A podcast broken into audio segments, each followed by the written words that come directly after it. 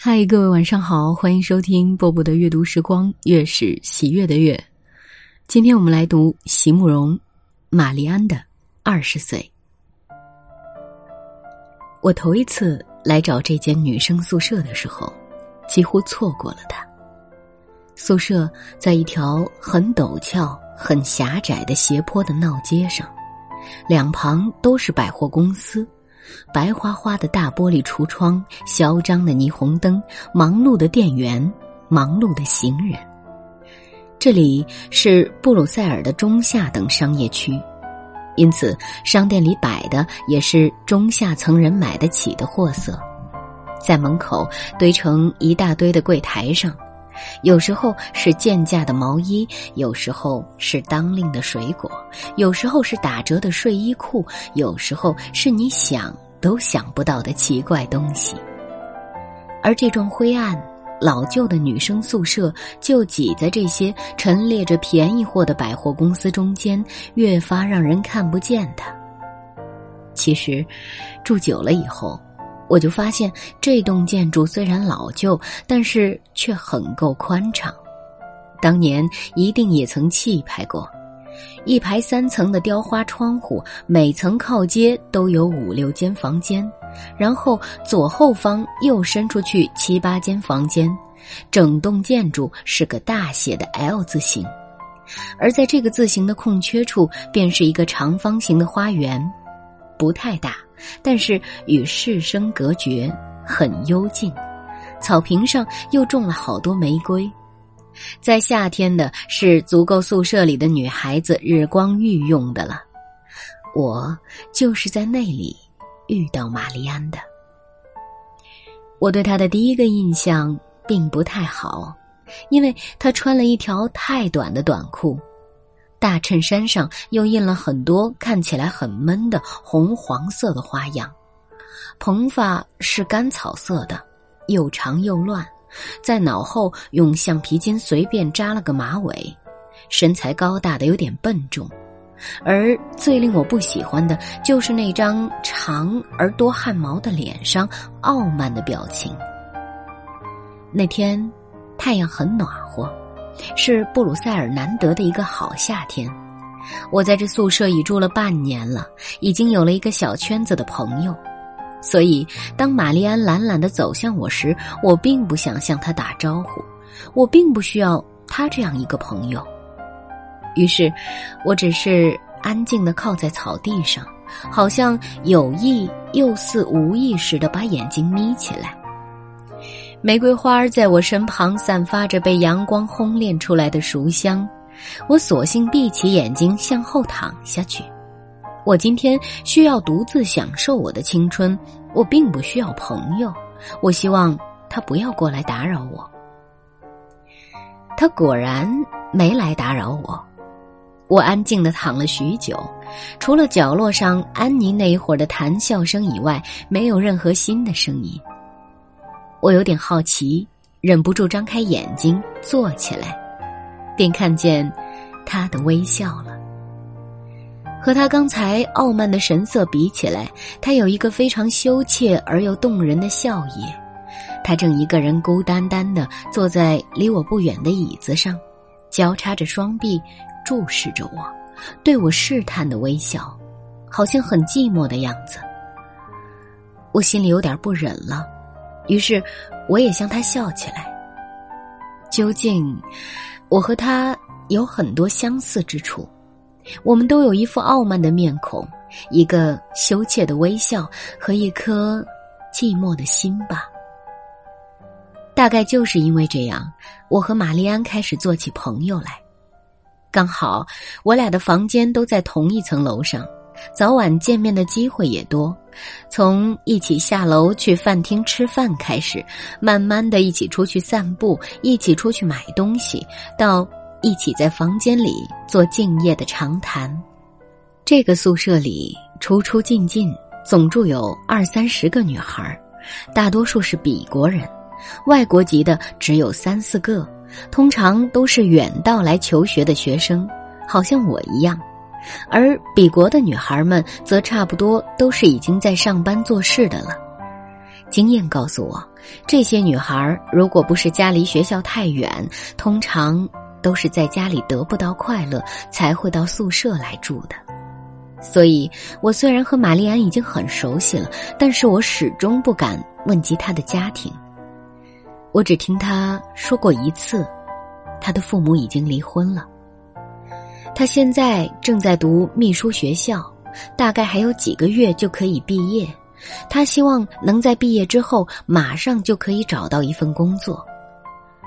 我恨不得马上就能做事，可是我爸爸说不必急。他可以供我到二十岁。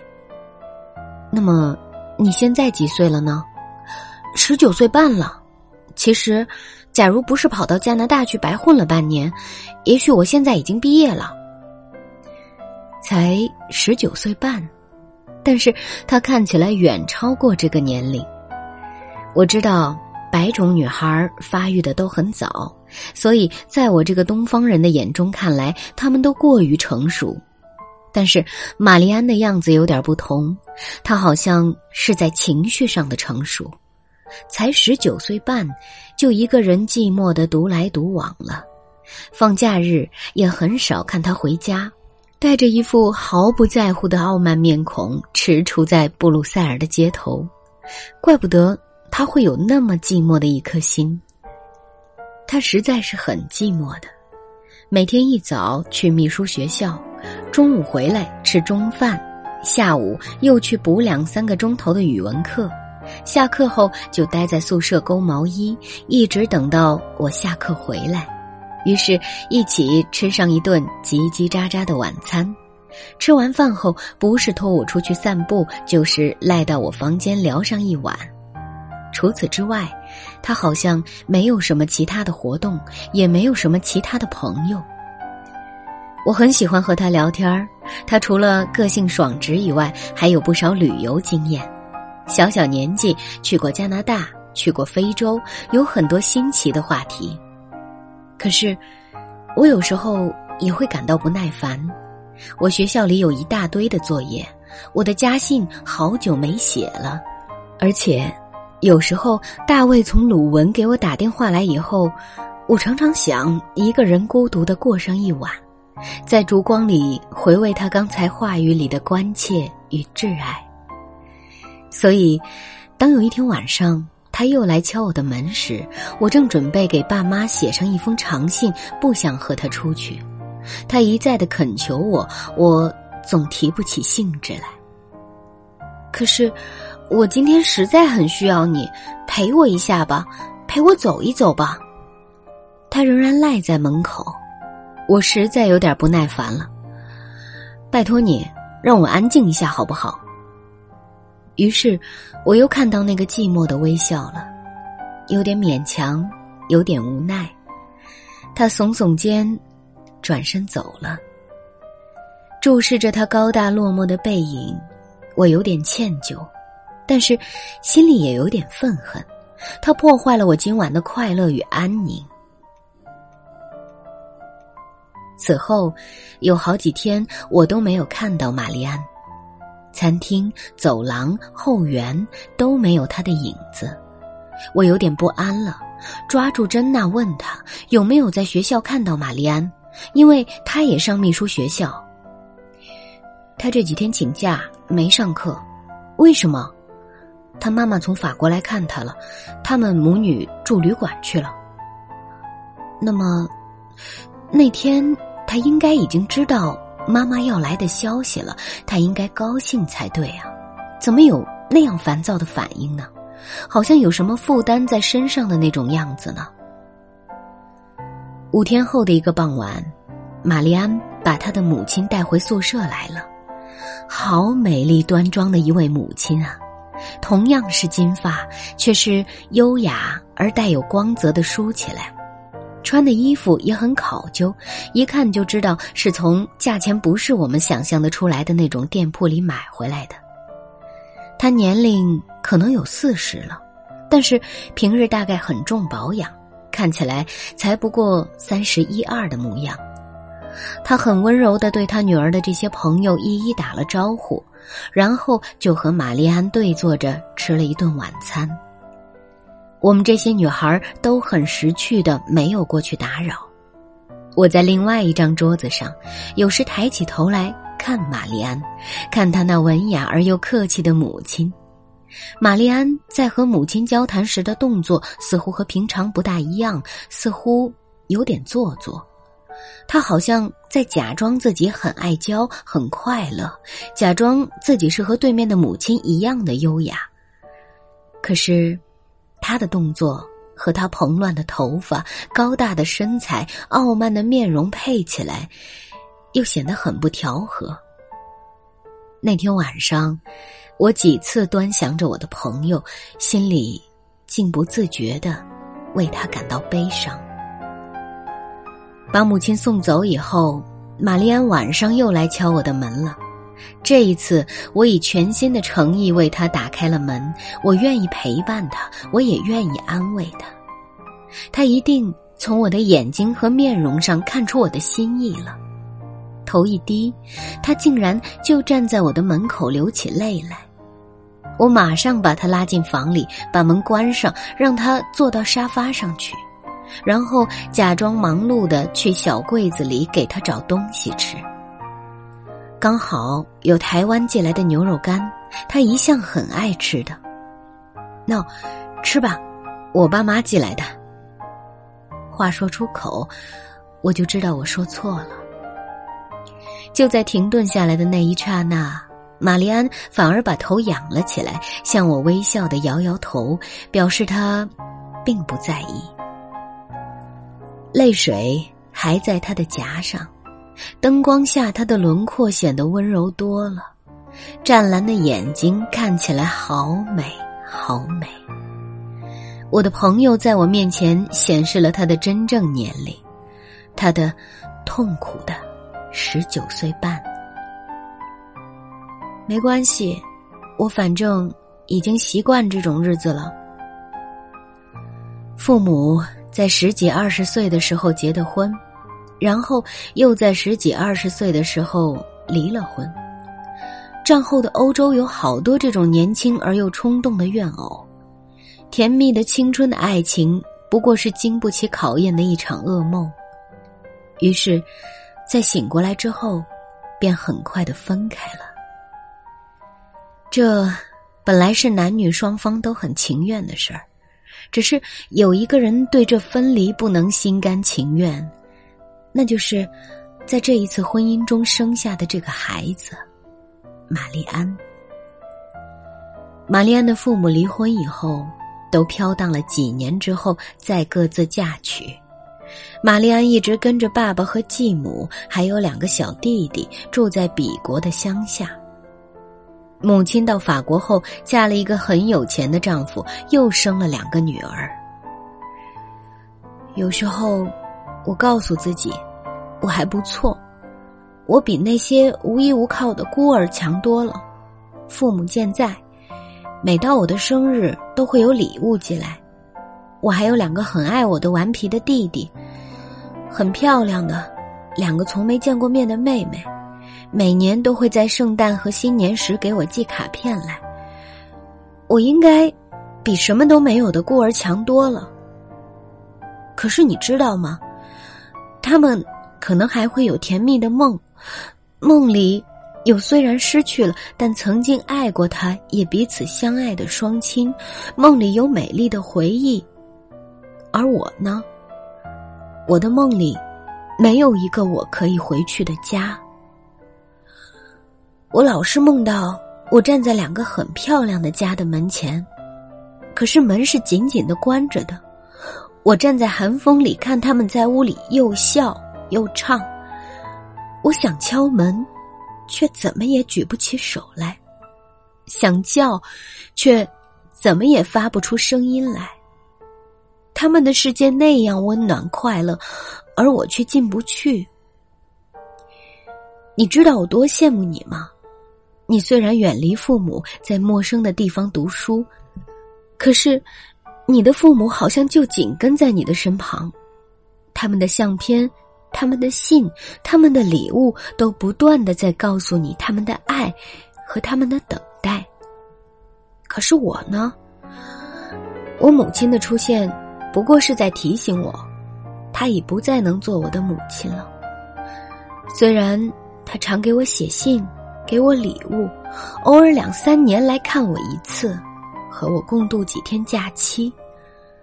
可是除此之外，什么都没有了。我是不能去看他的。我知道。他的先生并不会欢迎我，他的女儿也不会欢迎我，而且我更知道，事实上，我的母亲也并不欢迎我。玛丽安已不再流泪了，他只是平淡的向我叙述着，好像在说着别人的事情一样。不过，你爸爸一家人还待你不错吗？我试着说些话安慰的。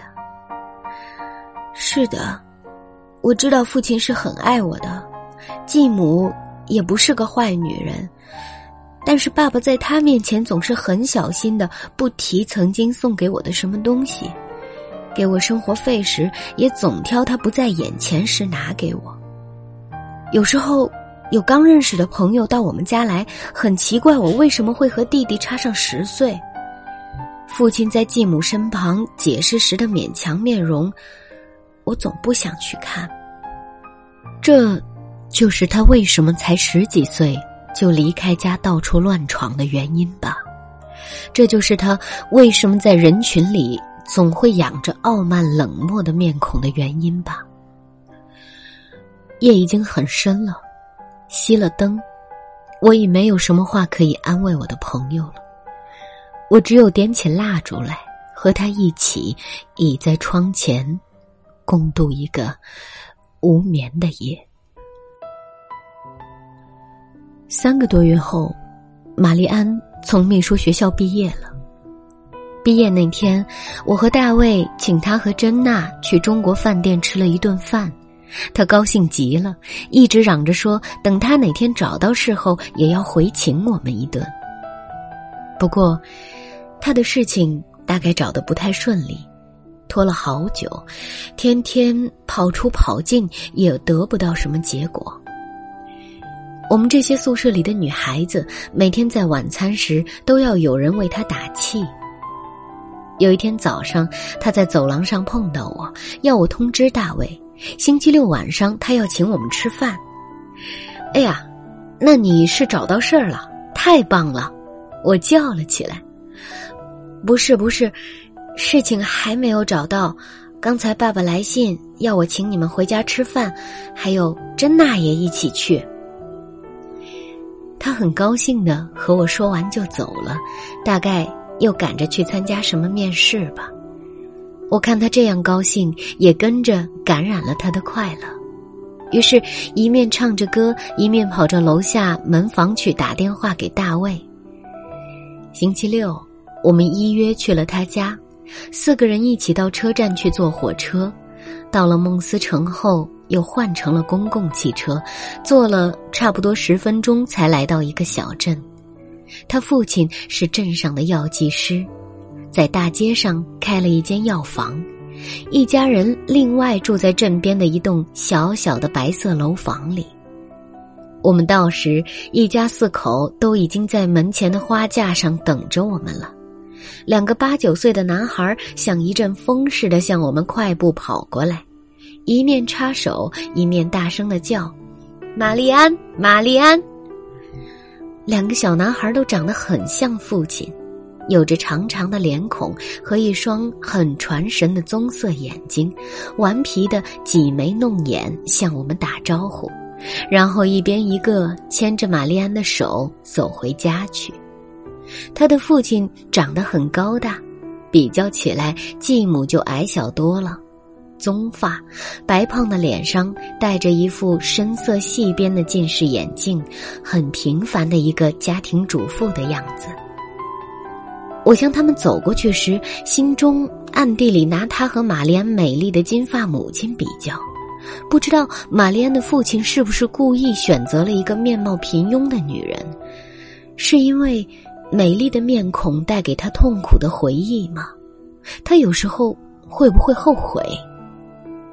一进门，他的小弟弟马上就跑到客厅的中间，站在一块浅蓝色的地毯面前，然后转身面对我们：“不可以踩地毯，刚扫干净的。”我们都笑了，他的继母尤其笑得厉害，他的父亲也搂着玛丽安大声的笑着，不是很甜美的一家吗？他们并不是收入很多的家庭，家里的摆设很普通，却到处都有一种温馨柔美的气氛。看得出女主人的匠心，一道一道上来的菜更是色香味俱全。我们吃得高兴极了，玛丽安的继母很得意，很兴奋。我们这几个客人也是有心人，诚心的想讨好他，桌上的气氛因而非常融洽。饭后又是甜点，又是冰淇淋，又是酒，又是醒酒的咖啡。终于该告辞了。两个小弟弟早已忘记了看守地毯的责任，和我们玩的依依不舍。我们正要和玛丽安握手告别时，他却说要和我们一起走。可是明天是星期天啊，你可以住到星期一才回去吧。我自作聪明的替他安排，实在是这样温暖的一个家，令我也不想离开。不，我明天还有事，一起走吧。明天会有什么事？我亲爱的朋友，大卫环抱着我的手，忽然紧了一下，我警觉的停住了。怎么回事？气氛好像在一刹那间僵住了。然后又恢复过来，就好像七彩缤纷的影片在中途忽然停了一两秒钟电一样，景色呆滞了一会儿，然后大家又都重新开始动作，重新开始演出。丽安的爸爸说要送我们到车站去，弟弟们也嚷着要去，被父母温柔的劝住了。乖啊，该上床了，外面好冷。不能出去。